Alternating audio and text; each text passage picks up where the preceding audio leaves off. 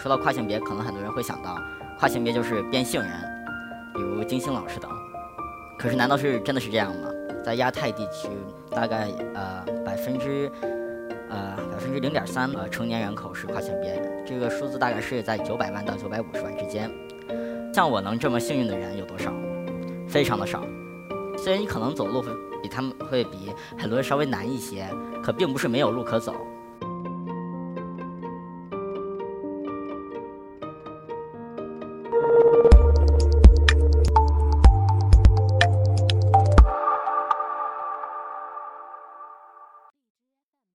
呃，大家好，我是 EcoTalks 讲者 Hitomi。呃，首先我想问一下大家，呃，大家在这看到我的时候，认为我的性别是什么？男性。好，那请看下一照片。这这是我十三年前照的一篇照片，是我小时候还是一个萌妹子的时候。首先啊，在我介绍我自己之前，我想先介绍一下什么是跨性别。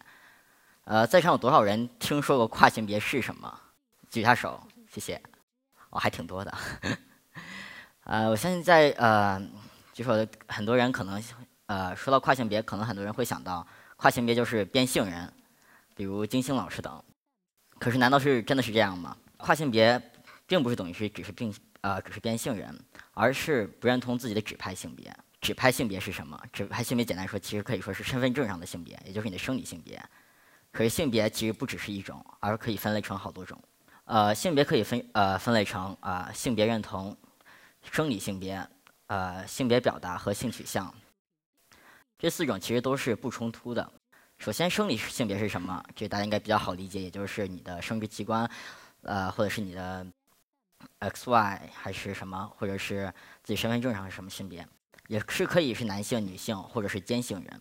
那性别认同是什么？是你呃，简单的理解可以成为呃心理性别，比如说你自己认为你自己的性别是什么，比如男性、女性或者酷儿，但也可以是第三性别。那接下来是性取向，性取向呢，就是你喜欢的性别是什么？可以是异性恋、同性恋、泛性恋、双性恋、无性恋等。那性别表达呢？性别表达是如何你表达出来的性别，可以更男性化，可以更女性化，也可以比较中性。这四个其实是非常不冲突的，是什么样的搭配都是可以有的，并不是呃是比如你我的性别认同或者生理性别是什么，我其他三个性别就要是一就是固定的。可能在场的很多啊男性，也就是说顺顺性别男性，他们的生理性别是男性，自我认同也是男性，性取向是女性，也就是异性恋，然后性别表达也比较男性化。这我们啊会经常会说是啊异啊顺性别异性恋，也就是跨性别的相反。我生理性别是女性，然后我的性啊我的自我认同是男性，我喜欢的是女性，但是我所以我是异性恋。然后我性别表达也是比较男性化的。我有个朋友，他呢生理性别是男性，可是他的自我认同是一位女性。在他上大学之间，啊，他已经做了呃手术，然后把身份证改呃等护照的性别改成了呃女性。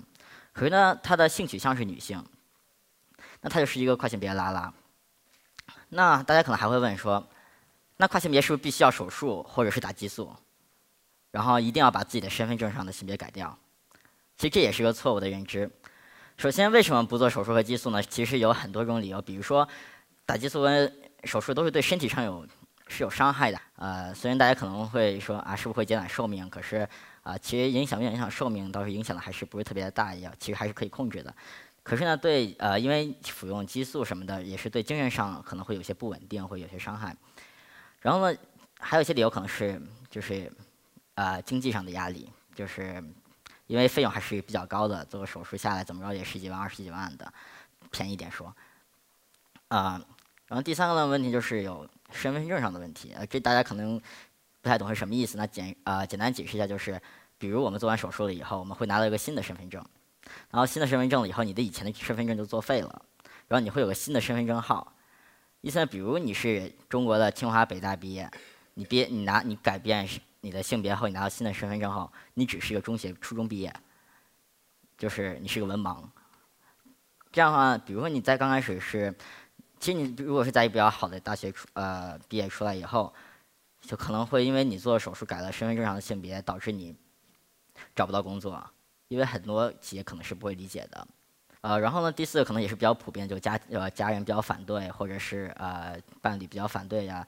等啊，不可以做手术，因为比如说现在在中国做手术，是成年人还是未成年，都需要你的家里人对你呃一个一个同意书。第五个呢是每个人的接受程度不同。什么叫接受程度不同？就是你一个跨性别他自己对自己本身的接受程度。在二零一二年的调查呃显示，在亚太地区大概呃百分之呃百分之零点三的呃成年人口是跨性别，这个数字大概是在九百万到九百五十万之间。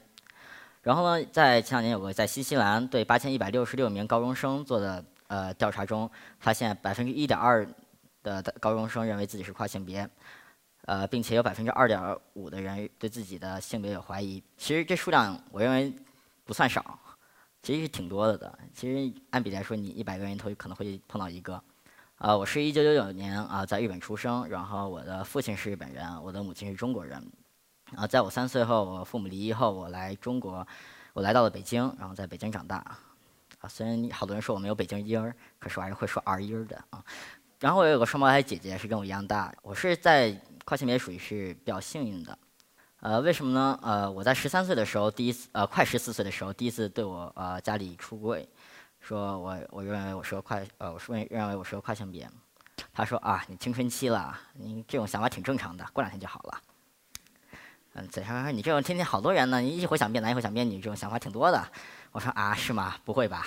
就在这一两年，我妈我妈妈在问了跟各种人谈完后，其实有很多人，甚至我自己的亲父都跟她这么说的。这种时候呢，可是呢，他又看到他他可他看到我，他发现我是其实是挺痛苦的，在学校那时候呃也比较痛苦，然后呃那时候也不怎么跟呃跟他关系也不是特别的好，然后他就开始跟我说说，那你是跨性别，那。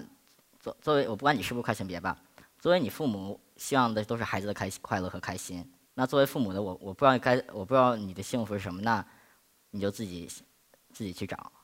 作为父作为母亲，只能是去帮助你，我不会去反对你。然后我希望是帮助你，你自己走你自己认为幸福的路，只要你幸福就好。这是我妈妈对我说的一句话。不光是我父母啊，我的同学、我的老师，我们学校也是非常支持，呃，对我是非常友好的。呃，因为我学校是呃，可能比较特殊，是在北京的一所国际学校，所以呢，就是跟老师，就是跟老师说过以后，他们会说，哦，那以后我是该管他叫 he 还是管他叫 she？然后说那就叫 he 吧。说 OK。还有游泳课怎么办？游泳课那就上头穿个 T 恤，然后你换衣服也可以使用，就是老师的那种更衣室嘛，就不分性别的。洗手间也有无性别洗手间，我可以使用。然后在学校呢，我呃我还可以参加啊男生的体育队，我一直是打棒球的，我就参加男生的呃棒球队，然后也是可以跟他们一起去旅游，跟他们一起呃去打比赛，都是都是可以的。所以我的高中生活过得还是非常开心。像我能这么幸运的人有多少？非常的少。别再说高中能过得幸呃幸福快乐，连被自己父母能接受的跨性别是其实都是非常少的。我想啊。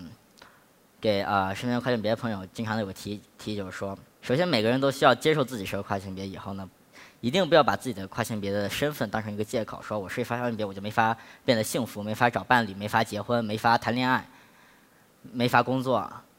其实这都不是借口的。虽然你可能走路会比他们会比很多人稍微难一些，可并不是没有路可走。所以呢，呃，身为跨性别不是我的选择，可是怎么面对？只有你自己可以选择。我自己并不是勇敢的，我自己，所以我选择和朋友一起去面对，和家庭一起去面对，和老师们、同学们一起去面对这个问题。当如果你知道你自己的朋友是跨性别的时候，你会怎样面对？当你自己知道自己的孩子是跨性别的时候，你会怎样跟他面对？当你自己知道你自己是跨性别了以后，你会怎样跟他面对？谢谢。